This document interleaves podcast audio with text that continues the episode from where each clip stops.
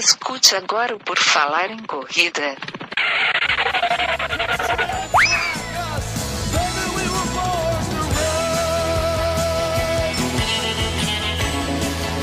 Are you ready to run?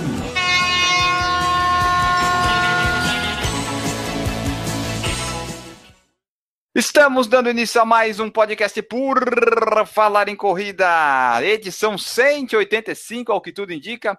Hoje vamos falar das corridas mais tradicionais do Brasil, na nossa opinião, obviamente, né? Para fazer esse podcast aqui comigo, eu tenho a presença de Guilherme Preto. Tudo bem, Guilherme? Estamos aí, Enio. Vamos falar sobre corridas então. Opa, maravilha, vamos lá, vamos lá. Vamos ver se o Newton tá animado para participar hoje. Newton, tudo bem com você? Tudo certinho, Enio, tudo certinho, Guilherme. Sim, estamos animados para falar dessas corridas pelo Brasil. Aí, ó, hoje o Newton tá na vibe, hoje tá top. Hoje vai. Uh, guerreiro esse cara. É isso aí. E eu sou o Enio Augusto e a gente vai aqui fazer esse podcast aqui nesses próximos longos minutos. Antes de começar, porém, aqueles recadinhos iniciais que a gente precisa falar para vocês. Por falar em corrida.com, vocês entram lá e conhecem as nossas redes sociais. Tem o padrim.com.br barra por falar em corrida, caso você queira colaborar monetariamente com a gente. E tem também o iTunes, onde você pode ir lá avaliar, comentar e nos deixar no top 3 do Esportes e Recreação. É isso aí, Enio. Pessoal que sempre nos ajuda a divulgar mais o Por Falar em Corrida, a gente agradece bastante e pede para que as pessoas continuem fazendo isso, porque é isso que sustenta o Por Falar em Corrida ainda no ar. Exatamente! Vamos lá, vamos em frente. As corridas mais tradicionais do Brasil. Quais são elas? Onde elas vivem? Do que se alimentam? É sobre isso que a gente vai falar aqui para vocês hoje. Antes de começar, é, só lembrando que foi uma pauta sugerida pelo nosso ouvinte João Catalão, que ele está com um projeto doido ali, queria correr 12 das corridas mais importantes do Brasil em um ano, 2018, ele colocou para nós. E dele queria ajuda nisso, e a gente foi lá e fez essas 12 corridas para ele. A gente aceitou a sugestão dele, porque a princípio seriam 10. Mas ele colocou que 12 é cabalístico, assim como os 12 trabalhos de Hércules, e daí foi. Pensei em fazer 42, mas é assim, hum, melhor não, que eu não, acho que o pessoal não vai gostar. Uma... A gente já cometeu esse erro uma vez, quando a gente fez é. os 42 livros, eu acho que era, né? Filmes, era, filmes. Filmes, 42 filmes, ainda pior ainda. Mais difícil. É, quando a gente fez os 42 filmes, aquilo a gente se arrependeu, depois a gente aprendeu que nunca mais a gente vai fazer 42 coisas num programa só. Exato. E a gente ainda comentou a sinopse de cada um deles, foi, foi divertido. Bom, Maravilhoso. Se você buscar em nosso feed, deve estar lá ainda. Mas é, tipo, é mais ou menos o tempo de podcast, é mais ou menos o tempo do tempo levou.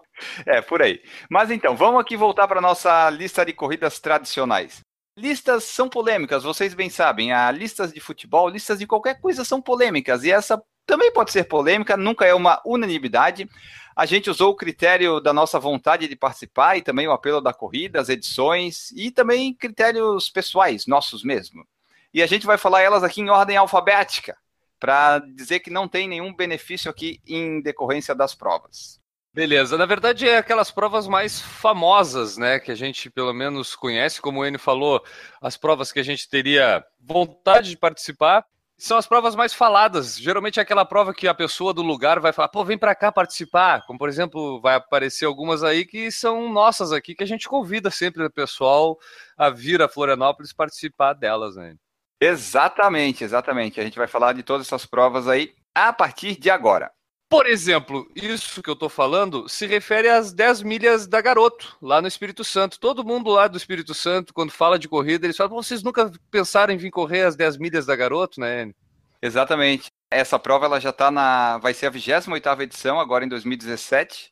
E ela geralmente acontece por agosto, setembro. Ela teve umas mudanças aí nos anos anteriores, mas é geralmente por essa data. E é uma prova bem legal que acho que todos nós aqui temos vontade de correr, né?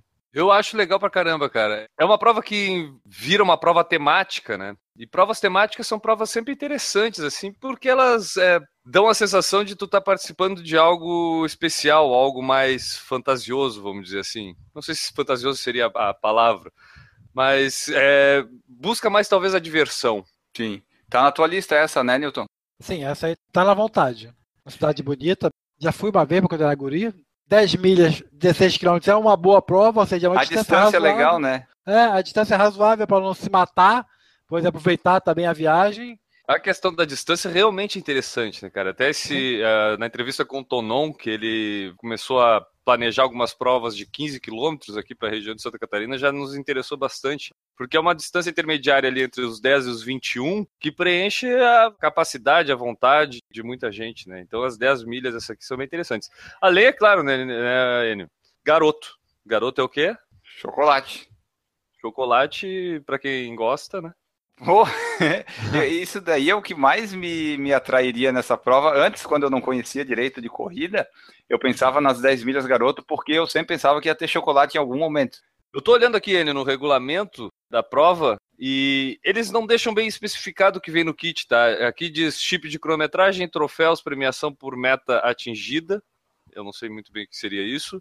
Brindes e acessórios e outros do regulamento não deixa nada específico e no site do evento aqui fala só na sacola daquela e uma camiseta.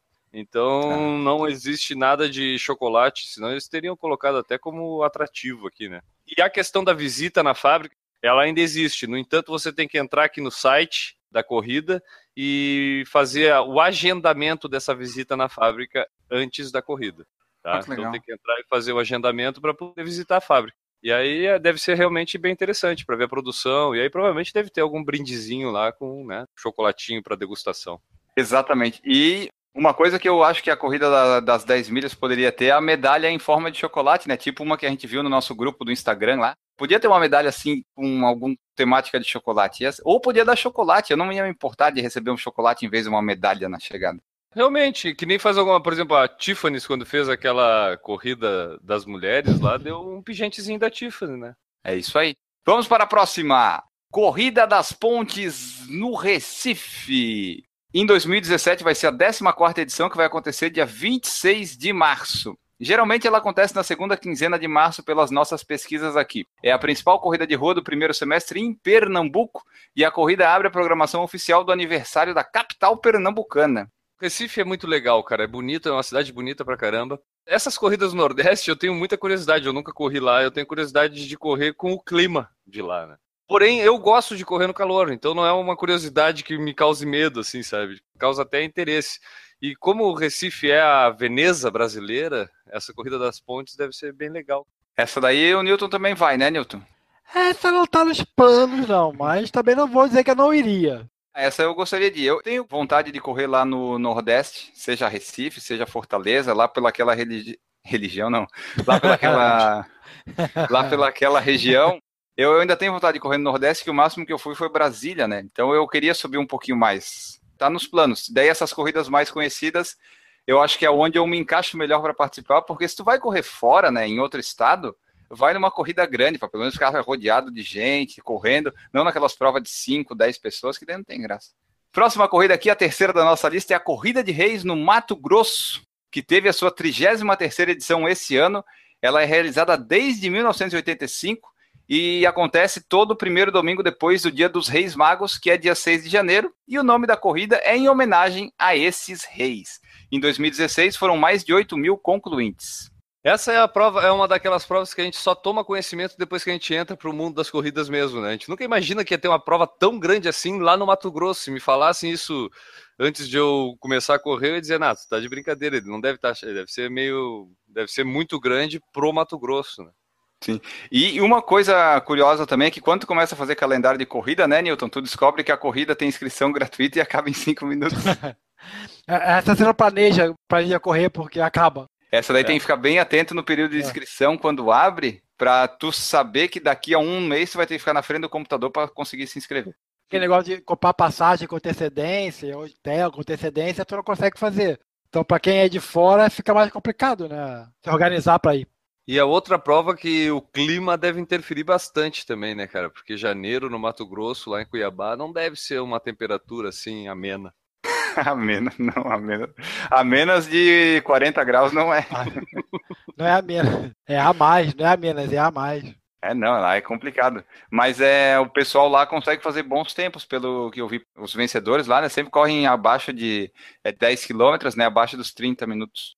Quarta corrida aqui da nossa lista, Maratona de Porto Alegre, a maratona mais rápida do Brasil, que no dia 11 de junho de 2017 completa 34 edições. Tem um percurso quase que totalmente plano, clima ameno. Geralmente em junho em Porto Alegre é um frio do cacete, é frio pra caralho.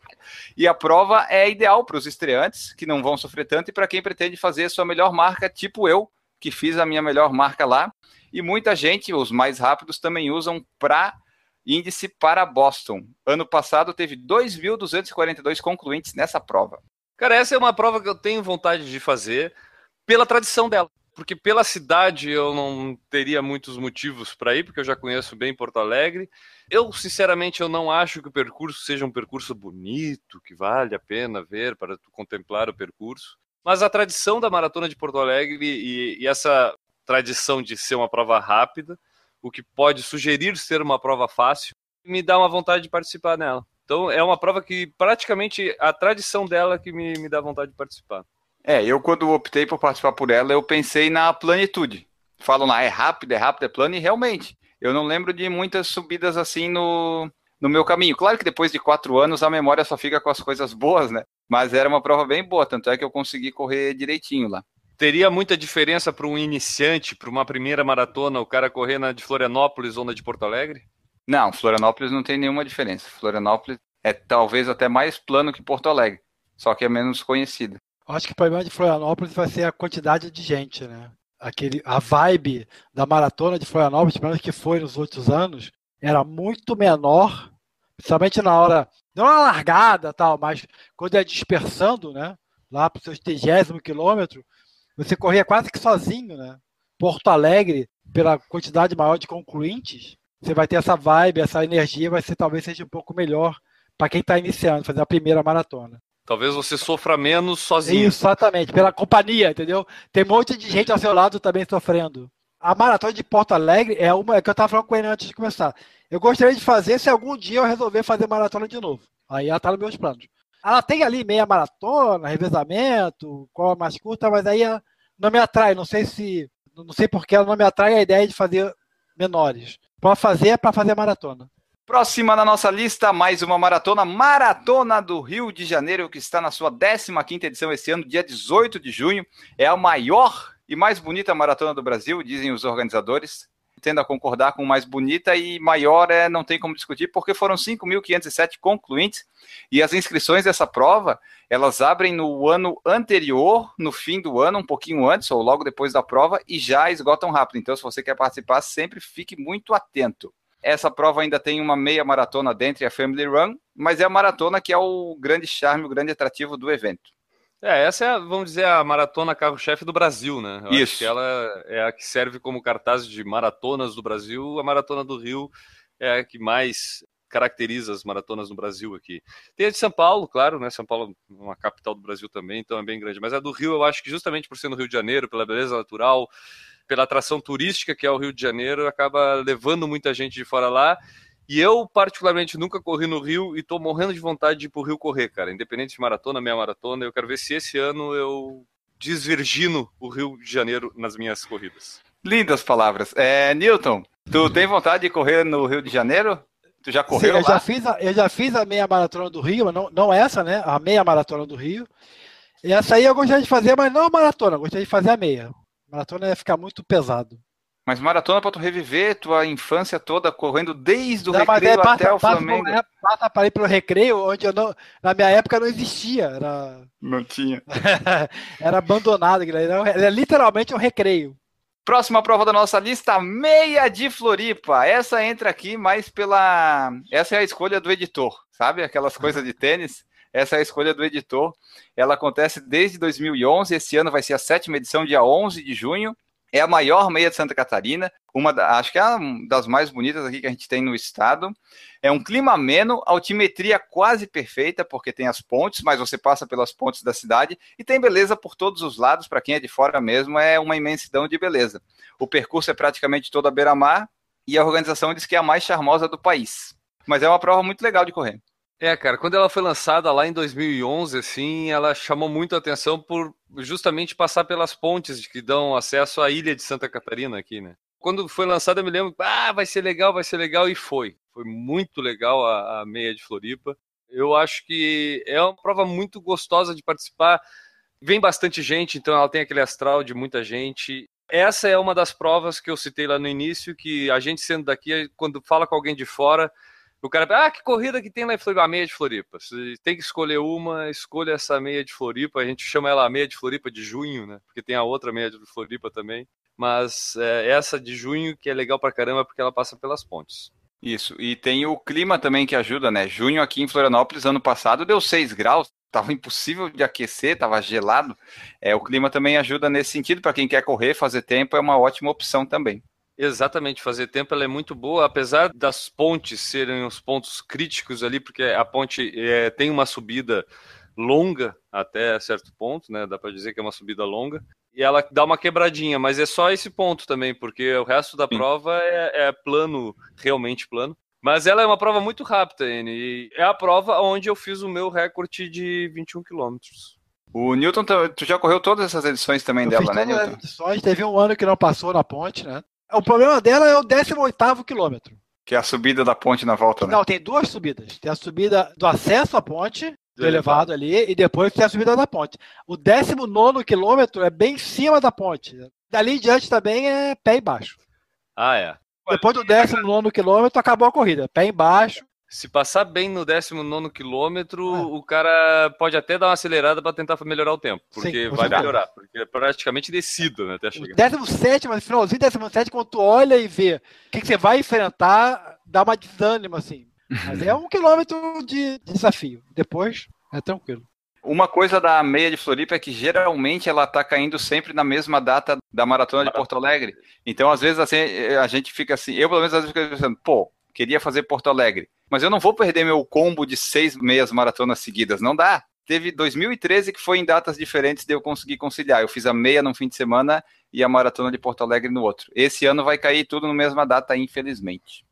Próxima prova aqui é uma prova bem conhecida, com bastante tradição, é o revezamento Pão de Açúcar, que é o caminho de início de vários corredores, principalmente onde ele acontece, né? Que é São Paulo, que já tem 24 edições e teve mais de 15 mil concluintes em 2016. Rio de Janeiro, que já teve oito edições, Fortaleza, que teve 15 e nove edições que tiveram em Brasília. Então, essas, essa corrida de revezamento é legal porque reúne vários atletas e é ali a porta de entrada de vários deles nas corridas. E o Pão de Açúcar, né, ele incentiva o esporte e realiza há 23 anos essas corridas para os adultos e crianças, do iniciante ao atleta do alto rendimento. Já foram mais de 540 mil adultos e 70 mil crianças participando do revezamento. Essa prova, se eu não me engano, é idealizada pela Billy Diniz, primeira é, edição dela é, aconteceu porque o Abílio Diniz é, é, triatleta, é corredor, né? Tipo, ele pratica muito esporte e ele viu a chance de chamar bastante gente. Eu acho que até a intenção dele era para os funcionários do Pão de Açúcar e tudo, famílias, e fazer essa prova. Mas é uma prova idealizada por um cara que gostava de corrida e ela começou bastante tempo atrás. E essa sim é uma prova muito tradicional no Brasil, né?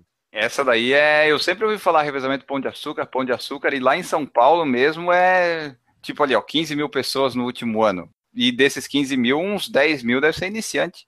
É porque o revezamento atrai o iniciante, porque primeiro tira aquele medo de ir sozinho para uma corrida, né? Quando tu vai com alguém conhecido, tu perde um pouco o medo das coisas. Então já te dá um pouco mais de coragem de ir para a corrida, não passar tanta vergonha, né? Porque as pessoas podem sentir vergonha de uma primeira corrida fazer alguma coisa errada, assim, e tá sozinha lá. Então o revezamento é, realmente traz isso. Porém, minha visão particular, que revezamentos desse tipo aqui com muita gente, talvez eu não tenha muito interesse em participar. Eu gosto de revezamento quando são trail runnings, umas provas que tem aqui pela região, aqui, Montandu, Volta à Ilha, eu acho mais interessantes os revezamentos. Mas opinião particular. E não posso negar que revezamento Pão de Açúcar é uma prova tradicional. Próxima corrida aqui no nosso calendário, a maior corrida mais conhecida, a Maratona de São Silvestre, que acontece todo dia 31 de dezembro. Vão ser 93 edições esse ano. Ano passado foram quase 24 mil concluintes e a gente já falou dela aqui no PFC 127. Essa é aquela corrida que todo mundo pergunta, né? Quando tu fala que corre, ah, e aí, já correu a São Silvestre? O Newton e eu já, o Guilherme ainda não. E eu acho que o Guilherme não vai correr tão cedo. ah, cara, eu já cansei de falar que aqui os motivos que eu não correria a São Silvestre. E eu nunca falei os motivos pelos quais eu correria a São Silvestre, porque eles não existem. Então, é. tipo... Mas é outra que eu não posso negar a tradição dela, né? É, eu acho que ela é a. Não sei se ela é a mais antiga do Brasil, mas está ali entre as, as mais mais. Das que a gente pesquisou, ela é a mais antiga, 93 edições, não parou nem quando teve a guerra. É um troço impressionante. O Newton foi uma vez nessa ou duas? Na São Silvestre, uma só. É, a gente foi em 2011 e eu fui em 2012, depois eu repeti o erro. É outra cidade que eu não corri, que eu tenho vontade de correr, São Paulo. No entanto, eu prefiro ir numa corrida uh, mais organizada. Ah, sim, com certeza. A São Silvestre tem que encarar como uma festa, não tem nada a ver com corrida. Né? É um Perfeito, evento festivo de fim de ano que as pessoas correm a partir do, do 12 décimo terceiro quilômetro. Corre na, na conseguem para chegar. a chegada para tirar foto. E se você encarar como uma corrida, que a gente está falando aqui, aí é, um, é horrível. Você encarar como evento, uma festa, para ir com o pessoal que você gosta, curtir. Bêbado, vai bêbado. É, tem de tudo, tem de tudo. Tem de bêbado ao equilibrista. Tem muita gente que não corre, Sim, E que tem ela como objetivo. correr a, a- a São Silvestre e depois Exatamente. também nunca mais corre. ela tem um esse mérito também. E tem gente que vai, passa a correr para correr a maratona de São Silvestre. Ah, Se ela vai depois continuar ou não, Perfeito. A gente vê programa de televisão colocando o cara a fazer o treinamento durante o ano, que nem aconteceu no Bem-Estar da Rede Sim. Para correr a São Silvestre. Aí o final da série do programa foi o cara correndo a São Silvestre. eu, eu, É eu uma acho que ela tem, motivação para tu entrar Sim. em forma, para tudo, para participar da São Silvestre. sim, ela tem o seu lugar. Não dá para considerar ela como uma corrida, Perfeito. é como um evento de final de ano. Eu não considero uma corrida. Eu vou lá para. É nem você vai. Pessoal, tem gente que faz o evento de manhã e tem gente que faz à meia-noite, na virada, no mesmo lugar, na Paulista. Tem muita gente que reclama que a, a São Silvestre morreu agora, que é de manhã, porque é bom aquela de noite, etc, etc. Só tem um pequeno problema. No mesmo lugar, tem o evento de final de ano da cidade de São Paulo. Então, para fazer a São Silvestre à tarde ou à noite, teria que acabar com o Réveillon da Paulista. Será que não dá? Pô, Tá é, pois é. Se você considera a São Silvestre mais importante Vamos falar com o Dória. Vamos É. bater um papo o Dória. Vamos mandar uma mensagem para mais ele. importante do que o, o Réveillon da Paulista, beleza. A verdade é essa. A verdade é a prova termina, sei lá, tipo 10, 11 horas da manhã, os últimos concluintes e tal, de montar tudo, e tem que montar o evento que vai começar 12 horas depois. Isso. Menos até. O Décio Prates falou assim, ó, São Silvestre é uma festa e nesse quesito é bem legal. Como eu não gosto de festas, eu não vou mais para São Silvestre. É, isso é bem colocado. Se você não gosta de festa, não vai para São Silvestre. A próxima corrida que a gente tem aqui é a Serra da Graciosa, que acontece lá perto de Curitiba, pertinho. Foi em outubro de 2016, a 15ª edição, e esse ano vai ser a 16ª. É uma estrada com mais de 180 anos, possui uma paisagem ali da Mata Atlântica, é um patrimônio histórico e ambiental, e é uma das mais tradicionais e desafiadoras corridas de montanha do Brasil. Ela tem 20 quilômetros, sendo que desses 20, 14 são de subida, com trechos em que a inclinação chega a 7,5%, e um atleta encara um ganho de altimetria de mais de 980 metros. É uma prova bem complicadinha. Essa daí temos vontade de fazer, Newton? Olha, é vontade de fazer por ser perto, vontade de fazer por parecer bonita, não tanta vontade por ser subida. Não diria que está nos planos imediatos, mas de repente. Ela é uma das provas que envolvem a beleza natural, né, cara? Tipo, e o desafio, porque ela é uma prova em subida, então isso atrai aquelas pessoas que gostam de se desafiar, de ter uma dificuldade para fazer. Muito parecida com a atração que passa a Mizuno Uphill, que é ali no, aqui no sul do estado de Santa Catarina também, né? Que é a inclinação da prova, a dificuldade de fazer uma corrida em subida. É porque, pô, 14 quilômetros subindo, eu não tenho muita vontade de fazer essa prova, não. O Enio é um cara que gosta da corrida fácil. Não estamos muito afim de passar dificuldade correndo, né, Enio? Tá, eu gosto de passar a dificuldade do treino. E atualmente nem isso, né? Mas é no treino que eu gosto de sofrer. Daí a corrida eu quero aquela coisa planinha pra eu correr meu recorde pessoal, ficar feliz, postar no Instagram que eu consegui. Pronto, só Nem- isso. Nem parece um rapaz, Newton, que já Pô, fez o fala. Mountain Dew em dupla. Correu maratona. Tá, mas foi Ah, maratona de Porto Alegre? Eu Planinha, planinha. Se eu pudesse subir com a organização no carrinho lá pra filmar as imagens pro nosso canal, eu ia. Mas correr, correr, eu não queria. Ah, eu, eu, eu correria, cara. Eu corro. Se o pessoal me convidar, eu corro. Próxima prova aqui, quase no fim, Tribuna 10K em Santos, que vai para sua 32ª edição este ano. Ano passado teve mais de 18 mil concluintes. É o maior evento esportivo da Baixada Santista e uma das provas mais tradicionais do país. E também uma das mais rápidas para quem quer fazer o seu recorde nos 10 quilômetros. As marcas mais rápidas do ano dos brasileiros geralmente são feitas lá. É uma corrida que eu tenho vontade de fazer, eu só não fui ainda porque eu sempre perco a inscrição e não é fácil chegar em Santos. Ah, cara, não é tão difícil chegar em Santos, não, Enio. Claro, não é uma viagem direta, né? Mas é, é... tem que São Paulo e ah, mas não é tão difícil assim, dá para ir. Claro, é uma logística um pouco maior, né? Toda viagem para correr requer um pouco mais de planejamento. E no nosso caso, ir para Santos correr seria uma viagem com um bom planejamento teria que ter. Mas é realmente é, um, é uns 10 quilômetros que eu gostaria de participar. Dizem que apesar de ser uma prova muito povoada, né, tipo com mais de 20 mil atletas participando, é organizada, apesar disso, né? Eles tentam fazer, funciona, eu acho, tem largada por onda, e daí o pessoal consegue correr bem mesmo com 18 mil concluintes. Sempre tem pessoal postando que correu bem, fez seu recorde. É uma prova que eu tenho vontade de fazer justamente por isso, pela sua plenitude. Essa aí vamos colocar então nas provas desejáveis da equipe do Por Falar em Corrida. Ah, pode pôr. Newton, e essa daí? Vamos é, eu, eu acho legal não ir para correr, né? Assim, aí realmente a logística é mais complicada, mas ir para Santos, que é uma cidade bonita, bem legal tal, e correr. Eu percebo uma, uma, um problema no Newton aí de se decidir. só um. A tua frase foi a seguinte, Newton. Eu vou recapitular, vou retroceder aqui. O problema é ir para correr, mas o legal é ir para Santos e correr. Sim, exatamente, é assim, diferente. Não, é que é diferente, entendeu? É diferente. Você ir para correr significa que tu vai chegar na sexta ou no sábado, correr no domingo e vai voltar no domingo ou na segunda. Eu digo chegar na terça, quarta-feira e voltar. Ir pra Ilha Bela. Entendeu? Passar ali São Guarujá, Praia Grande, entendeu? Pá, Ilha Praia Pochá. E aí aproveitar Boa. a vida. Agora Chega de trabalhar.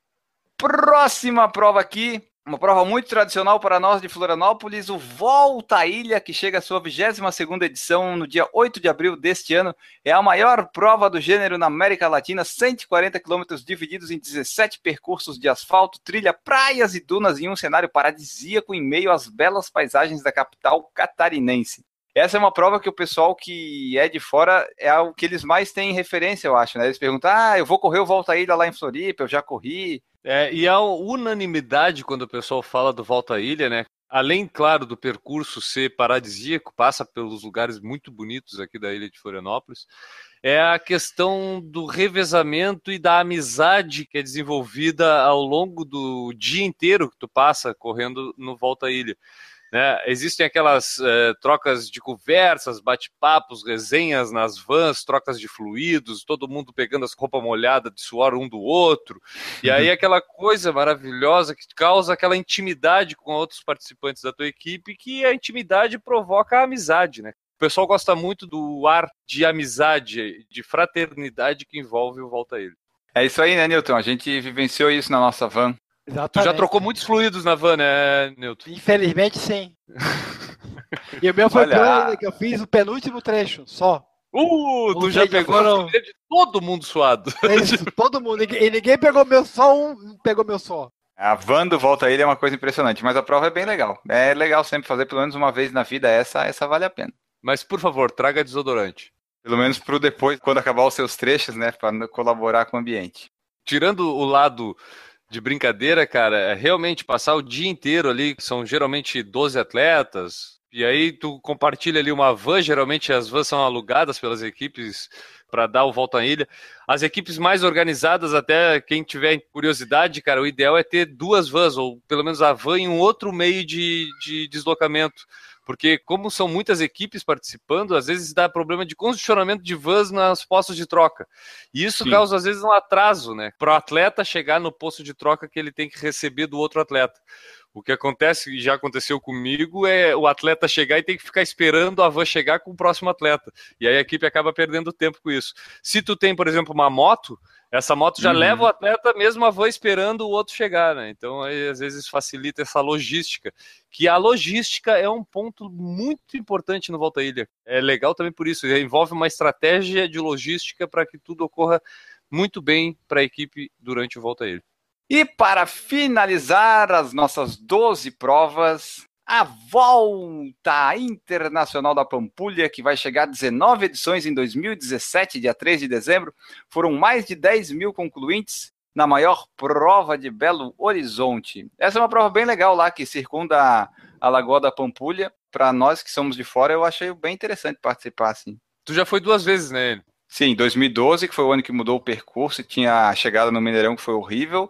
E ano passado que eu fui, que daí sim, foi a volta toda na Pampulha, foi bem legal, deu para aproveitar bem, conhecer as vistas, ficar fazendo filmes. Aí sim, ali foi de fato a volta da Pampulha, daí é bem legal. Apesar de ser uma prova bem mais nova, para mim, ela me remete a São Silvestre. Ela me dá uma impressão de ar de São Silvestre. Ou estou enganado, Enio Augusto? Não, para mim ela é bem similar e ela é até melhor porque é numa data mais fácil de tu ir. Começo de dezembro, beleza, desse programa, último dia do ano, ah, último dia do ano eu não vou para São Paulo.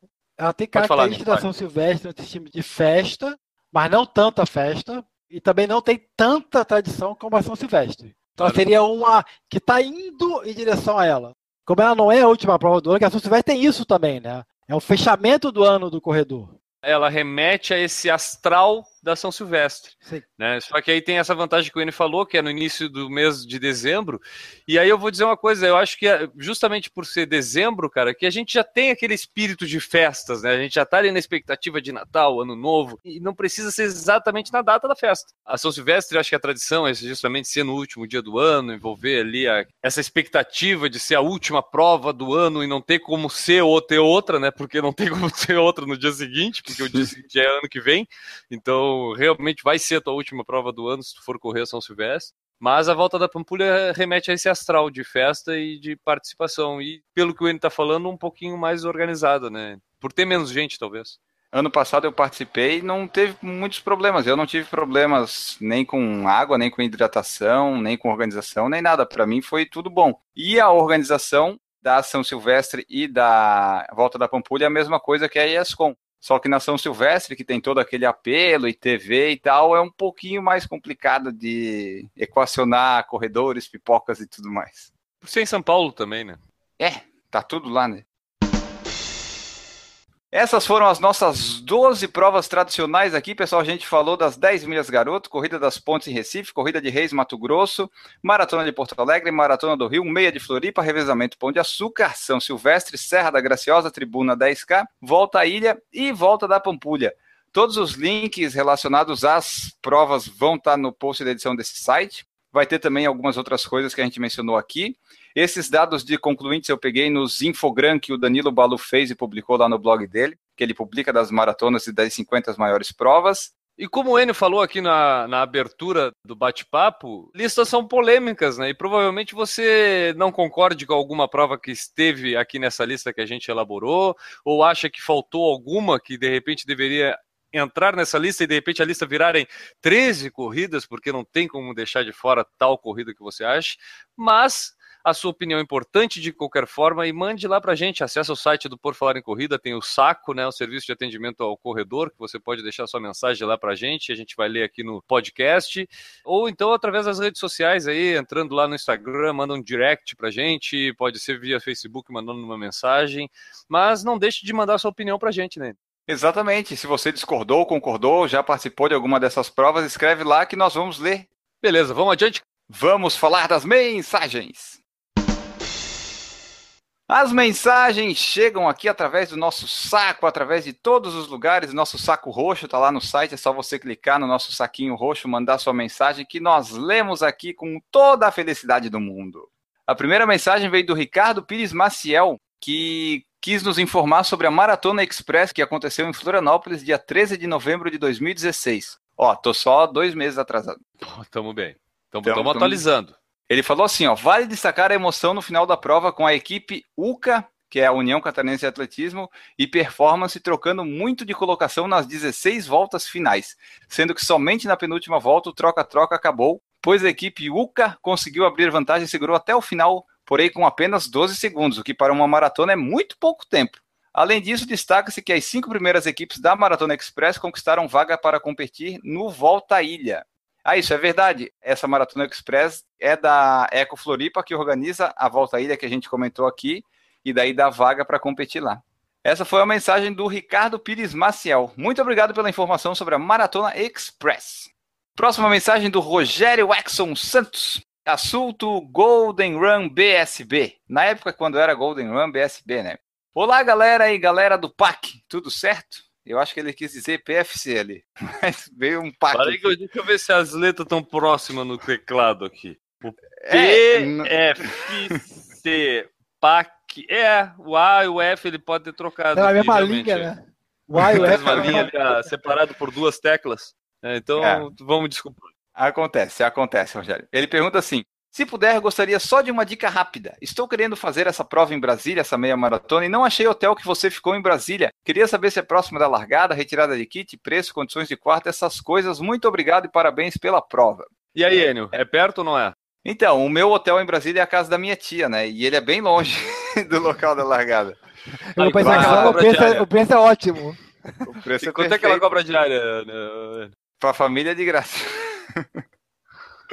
Mas daí é o seguinte, Rogério. Tem o setor hoteleiro ali em Brasília, que é perto do local da largada, ali no eixo. Tem vários hotéis, várias opções. Eles são próximos da largada e no ano passado a retirada de kit era também bem perto da largada. E se você chegasse no aeroporto, tinha um ônibus que fazia um caminho que parava exatamente na frente do hotel onde foi a retirada de kit. Os preços tem que pesquisar, mas eles não, não variam muito assim. Mas pesquisando é muito bom. A condição do quarto, aonde eu fiquei, era muito boa. A dos hotéis eu não sei dizer. E para terminar aqui as mensagens, vamos colocar em dia. O Rodrigo Ramos mandou no saco aqui, ó, mais uma mensagem. Rodrigo Ramos é um dos mais participativos ouvintes que nós temos. Fala galera, tudo em paz? Tudo em paz, tudo muito em paz. Gostei muito do podcast 171, o do Sexto Sentido, e me fez lembrar de um filme de corrida que eu assisti há algum tempo e foi bem difícil encontrar o título dele. Se chama La Ligne Droit, a linha reta. Será que é assim? Não é assim que fala, né? Mas enfim. Como? La Ligne. Droit, a linha reta. O Rodrigo Ramos fala assim, ó, sugiro utilizar o Google Translate para aprender a pronúncia. É, infelizmente a gente já falou. É, Deve ser- não, isso aqui deve ser filme francês. La Ligne Tá, Droit? Ah, mas claro. Ele fala assim, ó, o filme é um drama sobre um jovem corredor que fica cego após um acidente de carro e mostra as dificuldades e a aceitação do fato, mas a vontade de correr supera qualquer obstáculo. Recomendo para vocês assistirem. Segue o link do trailer e tópico do IMDB. Forte abraço, hashtag Enio Guerreiro. Esses links que ele mandou aqui eu vou colocar no post da edição também. Peraí que eu tô vendo aqui como é que pronuncia o Laline Drotre ali. Ah, mas, ah, mas nós falamos tudo errado, rapaz. O que que é? La... É Laline Droit. Putz, Droit, é esses francês. Laline Droit. Laline Perfeito. Droit. Laline Droit. Meu Deus do céu, eu vou aprender francês. Tá, vamos lá. Bom, pessoal, essas foram as mensagens de hoje do Ricardo Pires Maciel, do Rogério Axon e do Rodrigo Ramos. Continue entrando em contato com a gente, que a gente vai botando em dia. Já estamos no PFC 171, ó. Daqui a pouquinho eu tô chegando. Daqui a pouquinho eu chego no PFC 185. Antes de terminarmos esse podcast, temos que lembrar do padrim.com.br barra por falar em corrida, onde você pode colaborar com a gente, assim como fizeram a Cintia Aires, Eduardo Massuda, família Neri, Lorna da Silva, Marcelo de Oliveira, Renata Mendes e Roberta Pereira. Eles são nossos padrinhos e madrinhas e ajudam o Por Falar em Corrida. É o fim deste podcast das corridas mais tradicionais do Brasil. Guilherme Preto, para quem fica o seu abraço, seu tradicional abraço de chegada aqui no podcast. O meu abraço fica para Silvia Springer, cara, lá do Rock and Run de Curitiba, que convidou a gente para ir lá falar um pouco sobre o Por Falar em Corrida. Então a gente esteve lá conversando um pouco sobre corrida e explicando para o pessoal que escuta a rádio um pouco o que é podcast, que é algo muito parecido, só que você pode levar para o lugar que você quiser. Mandar um abraço para ela, então. Agradecer essa oportunidade de a gente falar um pouco para o pessoal que escuta a rádio lá em Curitiba sobre o Por Falar em Corrida. Foi uma brilhante participação de Guilherme Preto, deve já estar disponibilizado ou vai estar em breve no nosso feed do podcast para você escutar. Newton Generini, do tradicional site de corridas, corridasbr.com.br. Para quem fica, seu abraço de hoje, muito obrigado pela presença. Meu abraço vai para o pessoal que planeja participar de uma dessas 12 corridas citadas. Eu deixo aqui meu abraço para o Hércules, que fez os 12 trabalhos e deve ter sido muito mais fácil do que correr 12 corridas no Brasil. E nós voltamos na próxima edição. Um grande abraço para todos vocês que nos escutaram e até a próxima. Errou! quando a pessoa encontrar a gente na corrida, diz o nome. Não adianta tu dizer, parabéns, eu acompanho o trabalho de vocês, muito bom, e passar, sabe? Porque eu, até, eu até vou pedir a mais. Leva o nome escrito e nos entrega. É, porque a gente tem um problema. Anota no papelzinho o nome e me entrega. Aí eu, ah, vou guardar aqui. É, porque a gente tem um problema de, de memória e é complicado né, gravar tudo. Errou! Vamos falar de corrida? Vamos! Errou! A gente está programando uma em janeiro de 2018 lá na casa da Renata. Ah, já vai, já tá todo mundo convidado. Inclusive a Renata tá oferecendo a casa dela como hospedagem. O e aí time. nós estamos montando aí. É, nós vamos de ônibus. Nós estamos montando o ônibus aí, são 44 Não, lugares. Kombi, uma Kombi. Mas dá para passar ali pelo canal, né? Tem, né, a opção? Sim, tem. Ah, então tá, claro. tá, tá perfeito. Uma coisa passa nadando, porra. Errou! Tá vendo? Tá perfeito o calendário. É, realmente, tem que dar o braço a torcer. a minha avó não poderia dar. Vamos lá. pra quem não sabe, a avó do ele não tinha um braço. ela não tem, ela tá viva ainda, por favor. Eu gosto muito dela. É hora de dar tchau. É hora de dar tchau. É hora de dar tchau.